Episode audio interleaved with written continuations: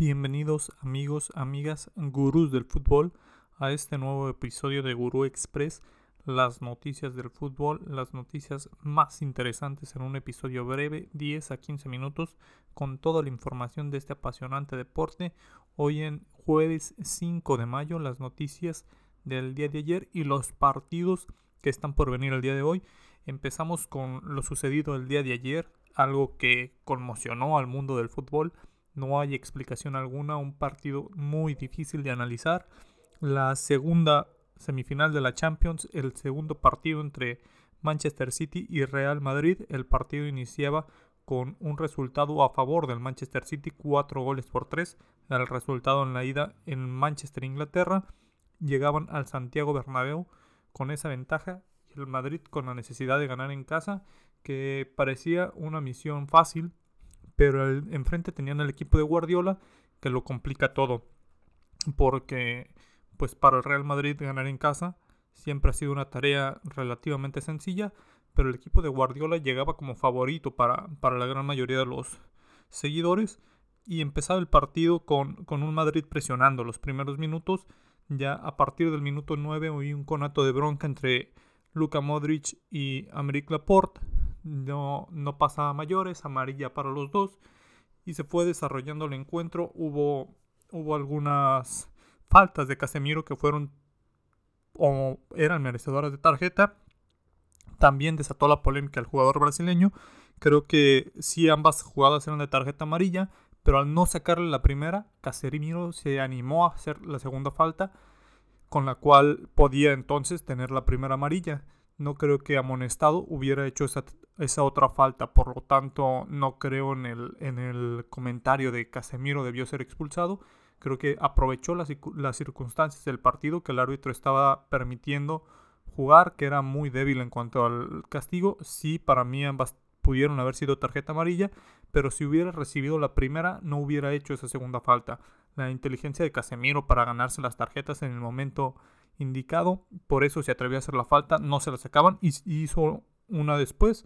El partido quedaba así, el primer tiempo se iba 0 por 0, nada para nadie, ligeramente superior el Manchester City en, el, la segunda parte, en el tramo final de la primera mitad. Solo los primeros 10 a 15 minutos el Madrid salió a, a presionar, a tratar de buscar. Iniciando la segunda mitad, el Madrid sale con una jugada prefabricada desde el saque de, medio campo. Una, un trazo largo para Carvajal que le pone la pelota a Vinicius. Vinicius no logra meter el gol. Vinicius la, la, tira por un lado. Al minuto 68, momento clave, sale Tony Cross, entra Rodrigo. Ahí el Madrid se empezaba a quebrar porque con ese, con ese estilo de juego el Madrid ya se iba a volcar al frente. Y eso era lo que parecía. Posteriormente sale Walker, sale De Bruyne, sale Bernardo Silva, perdón, mm, sale Kevin De Bruyne y sale Walker. Entra Ikai Gundogan y entra Sichenko. Y un minuto más tarde, Bernardo Silva para Richard Mares manda el pase.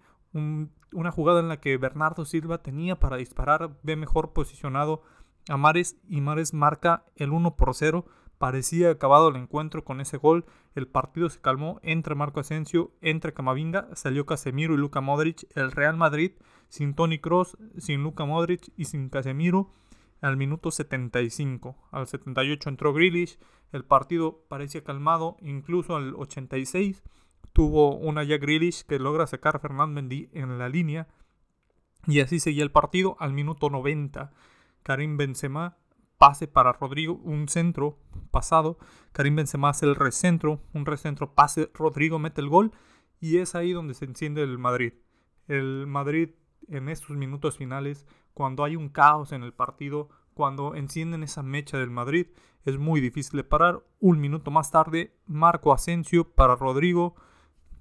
Al, al, minuto 91, no, me parece que fue para Carvajal el del centro, para Rodrigo de cabeza, y marca el 2 por 1 la remontada del Madrid que estaría mandando todo a tiempo extra. Un cabezazo formidable, un cabezazo que Cristiano Ronaldo hubiera firmado en cualquier momento. Un jugador de 1.74 de estatura se mete entre los centrales, entre Laporte y Díaz y logra meter un cabezazo en el cual pues no, no pudo hacer mucho Ederson. Quizá en el primer gol sí pudo haber hecho más el portero brasileño. Y nos íbamos a los tiempos extras. Iniciando los tiempos extras al minuto 94, penal para Karim Benzema. Desde los 11 pasos convertía el francés. Faltaba el gol de Karim y el Real Madrid le estaba dando la vuelta. Posteriormente entraba Dani Ceballos, entró Jesús Vallejo y entró Lucas Vázquez.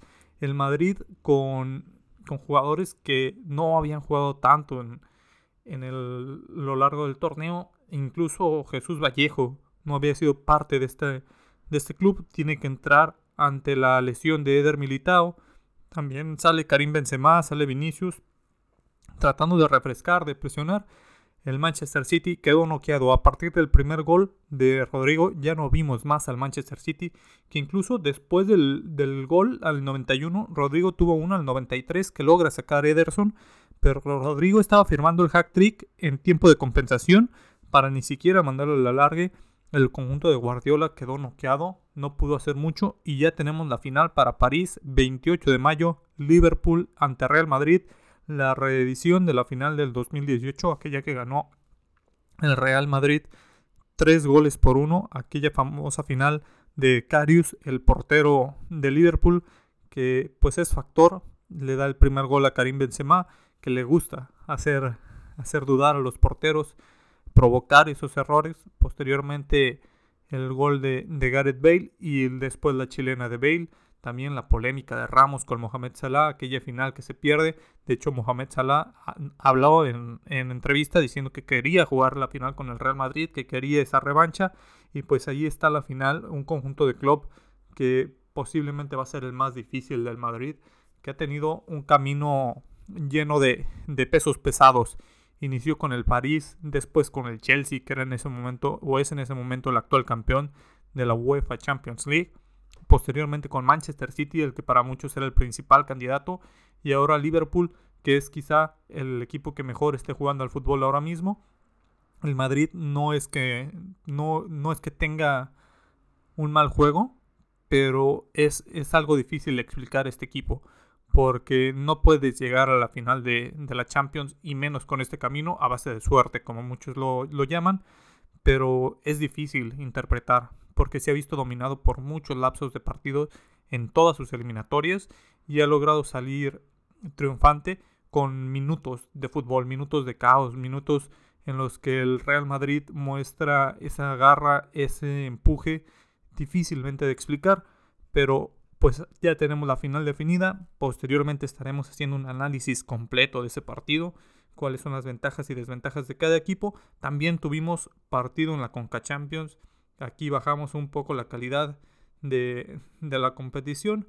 Nos vamos a Seattle, donde Pumas trataba de, de, ganar la competición, de que siguiera permaneciendo en las vitrinas de un equipo mexicano este torneo, 16 años consecutivos, y Pumas no logra quedarse con el trofeo. Seattle gana 3 por 0, partido redondo para el conjunto de Seattle. Desde el minuto 45 Raúl Ruiz Díaz marcaba el 1 por 0 antes de irnos al descanso con un desvío, entra el balón por el centro de la portería tras el desvío y la segunda mitad Pumas no pudo generar, no tuvo alguna jugada que el portero haya sacado o atajadas formidables, se fue amontonando delanteros, amontonando gente de frente y al contragolpe al minuto 80 nuevamente Raúl Ruiz Díaz marcaba el 2 por 0 y al 88 Nicolás Lodeiro 3 por 0 para Seattle el trofeo se queda en la MLS, se va a hablar mucho de esto, se va a decir si la MLS ya no superó, si la MLS ya es mejor.